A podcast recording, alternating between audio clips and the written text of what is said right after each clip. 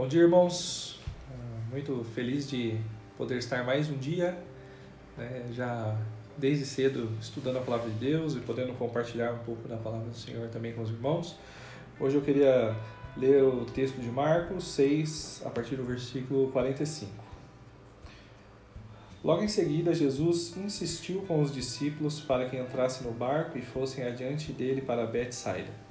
Enquanto ele despedia a multidão, tendo despedido, subiu ao monte para orar. Ao anoitecer, o barco ah, estava no meio do mar e Jesus se achava sozinho em terra. Ele viu os discípulos remando com dificuldade porque o vento soprava contra eles. Alta da madrugada, Jesus dirigiu-se a eles andando sobre o mar e estava já ao ponto de passar por eles. Ah, por que, que a gente ora? Né? Essa pergunta é interessante. Parece que ela se torna ainda mais curiosa quando a gente começa a direcionar ou aplicar essa pergunta ao Senhor Jesus. Né? Por que, que o Senhor Jesus orava? Quando a gente olha para 1 Tessalonicenses 5,17, a gente vê que a gente deve orar incessantemente. Agora, mais uma vez, por que, que o nosso Senhor Jesus orava? Né? Será que era para ele ter mais poder? Certamente não, ele era o e é, né, o onipotente, o todo-poderoso.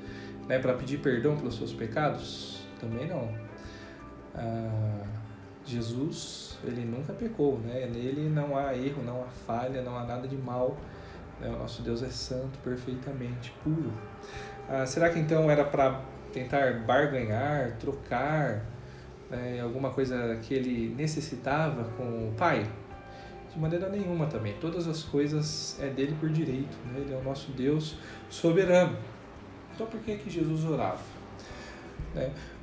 Uma das justificativas que a gente pode encontrar é porque ele precisava dar exemplo para nós.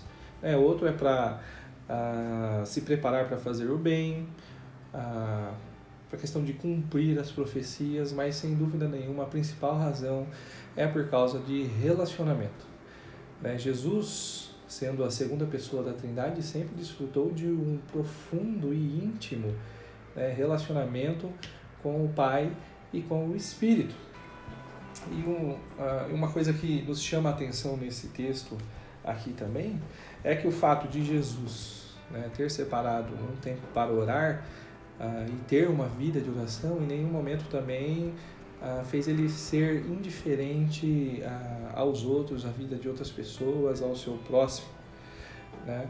Ah, então, quando a gente olha para esse texto, a gente vai ver que quanto mais a gente desenvolve uma vida de oração, quanto mais a gente passa a buscar momentos de oração, mais sensível a gente se torna a ouvir a voz de Deus, mas também de ouvir a voz do nosso próximo. Né? Olhando para esse texto, a gente vê que é primordial você desenvolver uma vida de oração. Né? É muito importante que você busque momentos de solitude, onde você pode estar a sós com Deus, abrir o seu coração de uma maneira onde você não tenha distrações ou com quem ou com o que se preocupar.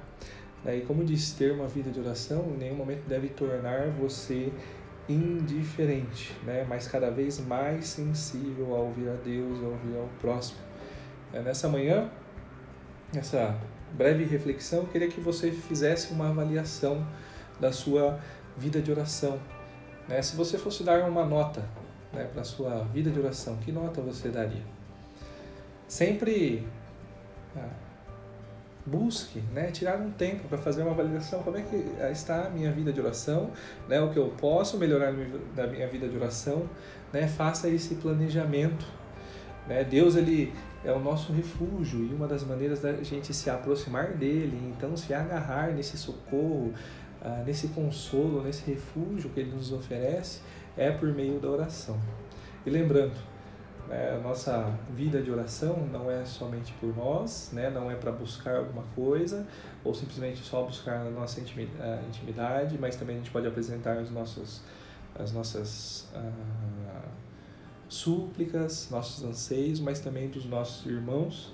Né? E um desafio que eu queria fazer para os irmãos é buscar, né, entrar em contato com três irmãos da, da nossa igreja. Né? Tenta buscar um pouquinho fora, às vezes, daqueles círculo de amizade que você tem. Né? Pergunta motivos. Ah, irmão, por que, que eu posso orar por você? né, e busque se relacionar com Deus, né, buscando conhecê-lo mais, cada vez mais ah, ah, usufruir desse refúgio que Ele é para nós e também né, lembrar que você não é um filho de Deus sozinho, mas que você tem diversos irmãos né, e lembrar de orar uns pelos outros também. Deus abençoe, meu irmão. Bom dia.